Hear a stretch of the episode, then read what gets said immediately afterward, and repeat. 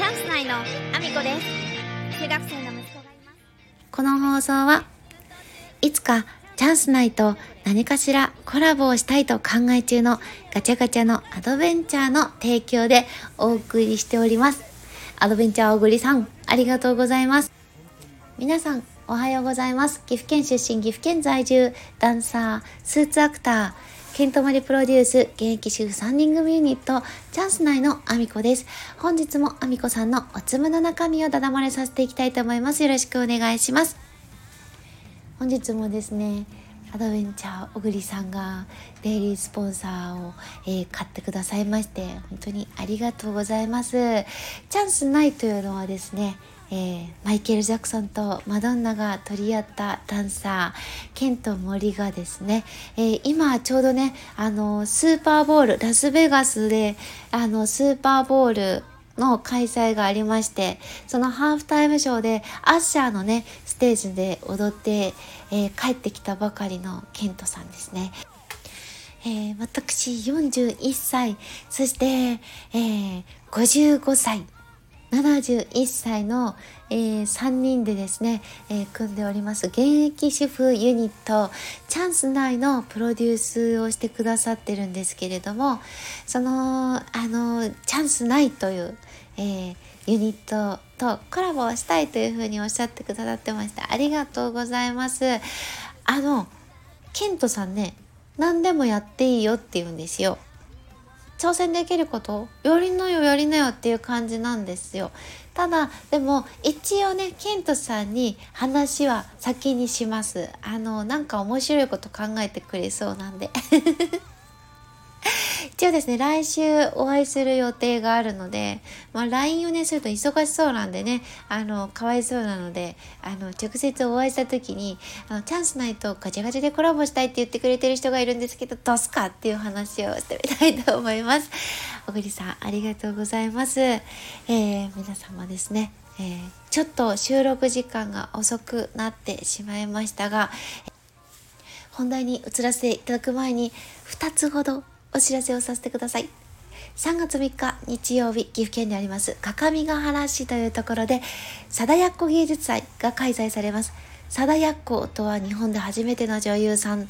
川上貞奴さんのことです。晩年は各務原市でお過ごしになられたこともあって、ゆかりの地として今回生誕150周年記念の映画が制作されました。私はスタッフ、出演者として関わらせていただいております。3月3日の貞奴芸術祭で初上映されます。登壇イベントもございますので、ぜひご覧いただきたいです。えー、各務原市にあります、アスカホールというところで開催です。入場無料ですので、ぜひご覧いただきたいです。お待ちしております。そして、来月じゃないですね、来週2月22日、大阪で、えー、ケントさんと一緒に踊れるイベントに、えー、出演できる、えー、こちら参加者を募ってている状態でございます。え222人で踊ろうということでですね、えケントさんのレインボーという曲に合わせて、えみんなで踊りましょうというイベントがございます。こちら、え大阪万博の関連イベントになります。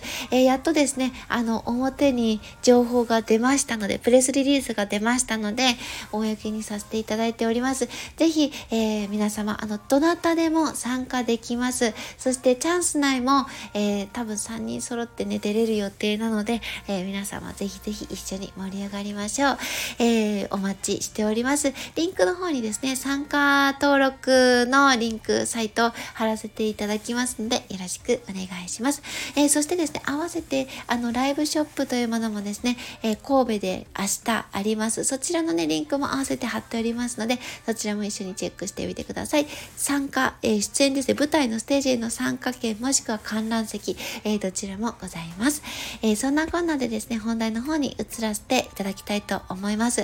え今日、西野さんの、えボイシーの放送回にもありました。再生回数を稼ぎに行った結果、失敗しちゃった話というのを、えー、今日のボイシーで西野さんがお話しされてたんですけれどもこの話はね西野さんのボイシーの方でお聞きいただければと思うのであのこの話をそのままねダイレクトに感想を言いたいわけでは全然ないんですけれどもこの再生回数についてのお話をちょっとさせていただきたいなと思っております。私自身ねあの自分のチャンネルではないんですけれども再生回数はですねその1420万回ほど再生しているあの私がコラボで出演させていただいたチャンネルがありましてそこの、えーと、一つの動画がそれだけの回数回っているものがあるんですね。他にもあの300万回ぐらい回っているものとかもあるんですけどもやっぱり1400万回ともなるとねこれがまた西野さんの再生回数を狙ってあげられた伝説の近代スピーチというものがありましてこれ西野さん唯一再生回数狙ったものなんですね。これ以外は再生回数狙ってあげてるものはないんですけども現在こちらは1436万回なので私あと残り16万回ほどで西野さんの近代スピーチ超えるところまで実は来てるんですよね。これあの最初はね去年の段階で100万回ほど再生回数離れていてで今コツコツコツコツと縮めてきてなんと残すところ16万回とかなり迫ってきてるんですけれどもあの、まあ、これはね私自身はあの面白がってもらうためにやってることなので、まあ、そんなにねあのこれで何か超えたところで何もメリットなんかなくってただただ西野さんに「やっと超えましたよ」ってまた笑ってもらおうとしてるだけなのでそういうことに関してはね別にあの、まあ、大した話じゃないじゃないですか。本当に笑ってもらうだけだし。なんですけどこの間ちょっとねとある方がお話ししてたことでちょっと気になったなというかうんと思ったことがありましてあの私のねあの YouTube チャンネルってあの、まあ、あげたいものがあった時にあげるっていうことしかしてなかったのででさらにはそのなんか再生回数を狙って出してるものもなくって本当に自分自身が好きなことだったりとか自分の中でねダンスの動画って実は著作権の問題だったりとかで出せないものがほとんどなので載せれなくて唯一載せてもいいよって言われたものだったりとか TikTok で載せてるものを気が向いたら載せるとかしてるだけのチャンネルなんですけどもそれでもえ、ー、とチャンネル登録が2800人ぐらいはいることはいるんですよね。だからちゃんと伸ばした方がいいところもあるとは思うんですよ。自分自身を知ってもらうためにもいいと思うので。なのであの、まあ、TikTok で上げてるものをただただ上げることにはなると思うんですけど私自身はその自分が好きだなと思ってるものをただ上げようとしている状態なんですけども。えーと、たまたまねその YouTube を伸ばすにはっていう話をあの聞いている中であのこれね TikTok でもよく上がってるものだし結構ねあの動画を上げてる方はみんな知ってるんじゃないかなと思うんですけどハッシュタグで自分が興味のあることをハッシュタグでね検索してみるとまあ YouTube もいろんな動画が上がってくるし TikTok もそうだと思うし SNS ってハッシュタグで検索すると自分のあのその興味のある分野でバズってる人たちのその動画とかあとは話題になっているものがまあ上の方に上がったりしますよね。でそれを見てそれを参考にして動画を上げればあの、まあ、確かに動画って絶対バズるですよほぼほぼ。まあそれはね、もちろん、あの、何十個何百個と上げていく中でバズるものが出てくるっていう風なので、全部が全部、あの100%バズるということではないんですけど、これは普通に当たり前にどこにでも出てる情報なんですけども、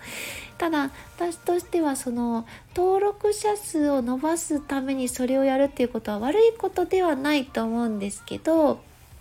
ただ何て言うんですかね自分自身が本当にやりたいことじゃないとあのやっぱり続かないっていうのがあるのでバズる動画を上げるっていうことは、えっと、自分自身がやりたいことの中で、まあね、それに似せていくとか寄せていくっていうのはあのやりやすい方法なのでねあの学ぶとしていいことだとは思うんですけどただ本当に自分がねあの楽しいなと思ってないとやっぱりやれないものでもあるのであのバズるものに寄せれば寄せるほどちょっと自分のやってることとちょっと違うなと思ったりとかなんか自分自身がねあの本質を見失ってしまうまであの寄せるっていうことはちょっと違うかなと思ったので話を聞いててねそこはちょっとあの気をつけなきゃいけないことなんじゃないかなと思ったので今日はちょっとねそこについてお話をこそっとさせていただきました。あの西野さんのお話はまた別のお話でですねあの YouTube にいろいろ上げてたら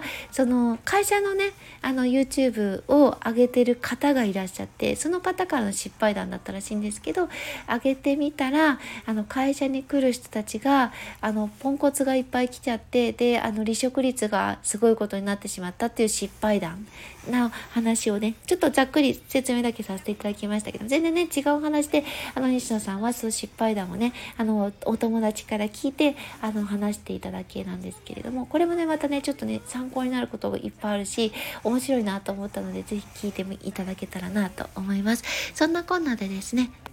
コメントのお礼に移らせていただきたいと思います。ここ数日ちょっとご紹介ができてなくてすみません。えーと、まずはですね、ひなじゅう男子翔平さんからいただいております。ありがとうございます。えー、小栗さんのデザイン、企画力半端ないですよね。また何か作ってもらいたいと思ってます。ということで、翔平さんありがとうございます。そうなんですよね。翔平さんも、あの、マグネットを作ってもらった仲間なんですけれども、そう、翔平さんと何かね、やれたらなと思ってるんですよ。小栗さんになんかプラスになることをしたいですよね。せっかくマグネット作っていただいて、ただただ販売するだけじゃなくって、小栗さんともなんか、あの、楽しく、そしてなんか、小栗さんにもプラスになるように言いたいですよね。翔平さん、本当あの、小栗さんすごいですよね。なんかあの褒めちぎってあの今小栗さんがちょっとあのうんなんてどうしたらいいんだろうなちょっとおろおろしてる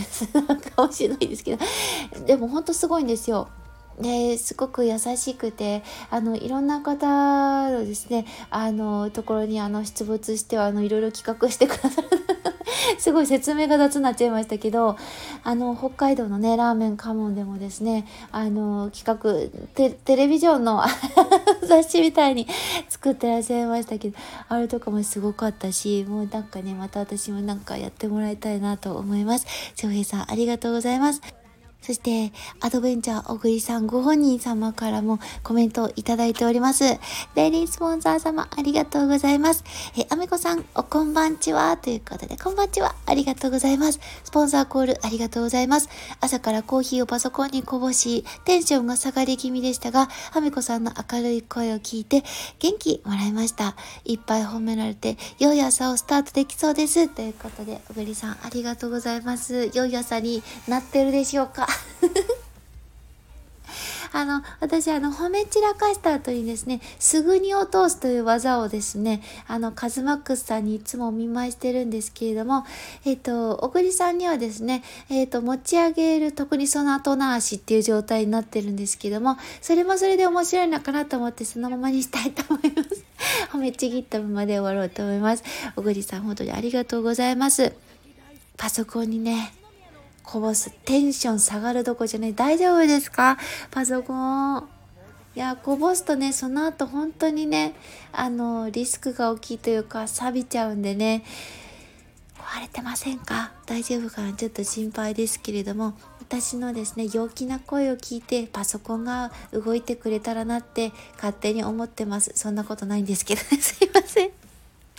そしてですね、小栗さんからですね、昨日の放送回にもコメントをいただいております。今日もスポンサーコールありがとうございます。3月2日、メンバーすごそうですね。僕も緊張してます。ということでありがとうございます。いや、もう3月2日すごい方いっぱい来ますよ。小栗社長もすごい方に入ってるんですけども、いやもうスーパースターばっかり来るんで私はですねその皆様の知恵を借りて、えー、細野さんの独占6時間をどのように過ごしその後どのようにあのすごいってことにしていくかっていうことをですね、えー、みんなに考えてもらおうと思います。スーパースターの皆様よろしくお願いします。あの、私のゲスさがね、あの、にじみ出ておりますけども、にじみ出るとこじゃないですね。だだ漏れてますけれども、いや、でも、あの、何て言うのかなそういう方々に会う機会って絶対無駄にしちゃいけないって私は思っていて